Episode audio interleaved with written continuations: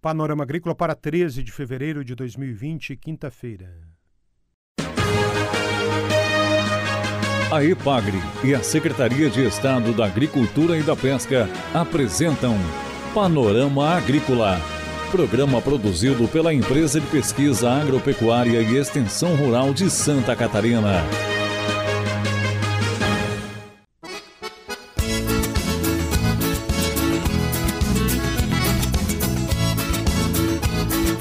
Quinta-feira de lua cheia, este é o Panorama Agrícola de 13 de fevereiro para você.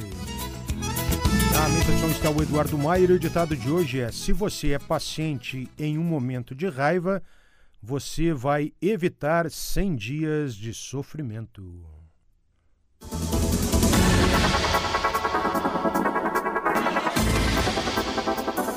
Mais Milho tem protocolo de intenções para incentivar plantio de cereais de inverno, como trigo, cevada e triticale. Informações no programa de hoje em reunião que será realizada em Mafra. O noticiário do Panorama Agrícola de hoje traz também informações sobre o Pronaf e o Proagro. Ajude a fazer o Panorama Agrícola. Ligue 48 3665 5359. Envie sugestão de pauta para o e-mail panoramaagrícola.sc.gov.br. Ouça este e outros programas no aplicativo Epagre Mob, no site da Epagre, no Spotify e também em SoundCloud Panorama Agrícola. Dica do dia. Como evitar acidentes com aranhas, cobras e abelhas? Utilize equipamentos de proteção individual no manuseio de materiais de construção, lenhas, móveis em atividades rurais, limpeza de jardins, quintais e terrenos. Observe com atenção os locais de trabalho e de passagem. Não coloque as mãos em tocas, buracos e espaços entre lenhas e pedras. Evite a aproximação de vegetação rasteira ao amanhecer e ao anoitecer, período de maior atividade das cobras. Não mexa em colmeias e vespeiros. Inspecione antes do uso roupa calçados, roupas de cama e banho, pano e tapetes. É hora das notícias. Um trabalho da IPAGRE que uniu profissionais da pesquisa e da extensão acrescentou 30 culturas à lista de lavouras com recomendação de cultivo em Santa Catarina. Isso significa que as famílias rurais podem financiar essas lavouras pelo PRONAF, o Programa de Fortalecimento da Agricultura Familiar, e contratar o PROAGRO, Programa de Garantia de Atividade Agropecuária, um seguro vinculado à linha de crédito. Esse trabalho partiu da demanda dos agricultores por financiamento de culturas que historicamente eram produzidas no estado, como abóbora, alface, alho, ameixa, batata, brócolis, cebola, cenoura, maracujá, morango, pimentão e tomate, por exemplo. Com alterações na legislação do crédito rural, culturas que antes podiam ser financiadas diretamente nos bancos passaram a demandar a recomendação da assistência técnica local, no caso aqui do Estado, dos extensionistas da IPAGRE. Então, com os dados coletados pela rede de estações meteorológicas da IPAGRE Ciran, a IPAGRE realizou 30 análises de risco climático para culturas agrícolas de importância econômica para Santa Catarina. Esse trabalho quantificou para cada espécie e cada local de plantio o risco associado a eventos climáticos considerados críticos para o desenvolvimento das lavouras. Concluída essa etapa, os profissionais da extensão rural têm mais segurança para recomendar o cultivo para os agricultores.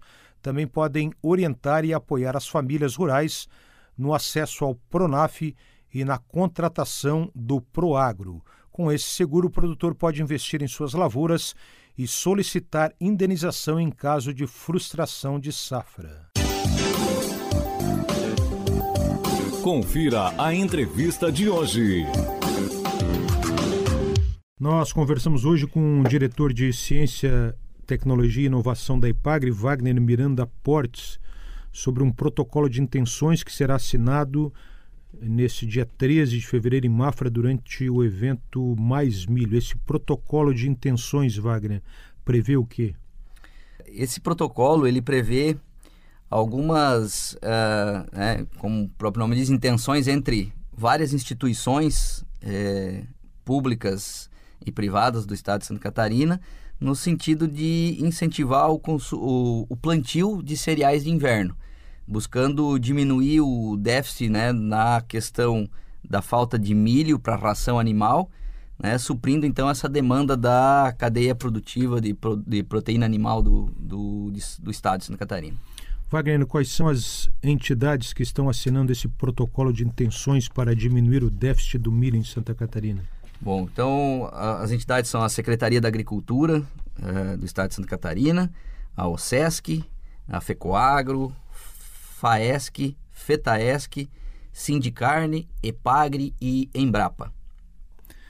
E a ideia é que o produtor, durante os meses de inverno, quando não tem plantio de milho, nem de soja, nem de feijão, possa plantar o quê? É, a ideia é que, uh, que se trabalhe com esses cereais que possam, né, é, tenham qualidade, que possam substituir o milho em, uh, na dieta, principalmente dos suínos e aves no estado de Santa Catarina. Então, se preconizou aí, né, depois de várias discussões, pelo incentivo aos plantios de trigo, uh, cevada e triticale. Atualmente, trigo, cevada e tri triticale são, são bem conhecidos aqui em Santa Catarina, são bem plantados? É, o, o cereal desses três, que é o mais plantado, seria o trigo, né? trigo né? né? Mas ainda em quantidade é, pequena. Então, a cevada e triticale também em quantidades menores ainda.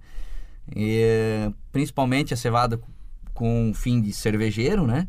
E a sobra ela acaba tendo um valor irrisório. Então, nessa a, a sobra que eu digo é, o, é, a cevada que não atinge, né, a questão de maltaria. Então, nessa nessa quesito ela poderia ser trabalhada para ração animal a um preço balizador aí a preço de milho. Então, seria muito interessante para o produtor também. Então, são cereais, uh, o trigo mais, mais plantado dos três, os outros menos, mas que com um incentivo aí eles possam, né, garantindo-se o preço, um preço mínimo para e, e, também a compra disso pela agroindústria, né, e que se incentive o que o produtor se incentive a fazer o plantio desses desses cereais trigo, cevada e triticale. Wagner Portes, por que o milho uh, é insuficiente, o milho que é plantado em Santa Catarina, para suprir a nutrição animal aí do, da cadeia de suínos e aves? É, hoje a, nosso, a, nossa, a nossa produção, né, nós concentramos muito a cadeia de proteína animal no estado de Santa Catarina. Então, nós temos uma demanda grande é, de milho uh, e isso também vem aumentando né, para o consumo, principalmente de suínos e aves. Neste último ano, os suínos também têm aumentado a sua, a, sua quantidade produzida, né, devido à questão de mercado externo que está favorável. Então, vai aumentar ainda mais esse déficit. Na questão do, da bovinocultura de leite também está tendo uma concentração, então uma boa parte desse milho ele passa a virar silagem para consumo do, da bovinocultura de leite é, e também de corte, né?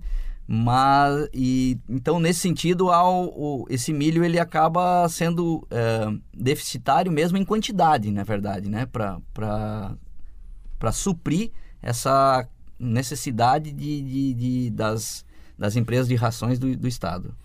Em questão de preço, às vezes o mercado exterior é mais favorável, o produtor prefere exportar a vender no Brasil? Também tem essa, tem essa saída é, de uma certa quantidade de milho do estado, mas ela é pequena. Ela, ela, ela existe, mas ela é pequena ainda.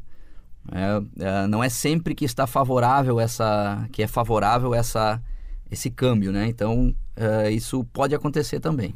Correto, Wagner Portes. E com relação à rota do milho, trazer milho do Paraguai, como está isso? Bom, é uma é, essa é uma saída dentre as várias estudadas, parece-me que a que mais tem é, tende a dar certo, né? Porém, houve uma nas tratativas feitas aí, pelo que a gente está tá inteirado, uh, teve um problema de fronteira aí, na, né? Então ele está sendo solucionado, está sendo resolvido, inclusive é um dos assuntos que vai ser tratado aí no no evento do Mais Milho, que acontecerá em Mafra no dia 13, né, como citado anteriormente, para explicar essa situação, em que pé ela está, uh, está parada, né? Mas justamente é a questão de fronteira entre Brasil e Paraguai aí, para poder viabilizar legalmente essa passagem desse, desse, desse milho. Esse é o diretor da IPAGRE, Wagner Miranda Portes. A IPAGRE e a Secretaria de Estado da Agricultura e da Pesca apresentaram Panorama Agrícola, programa produzido pela Empresa de Pesquisa Agropecuária e Extensão Rural de Santa Catarina.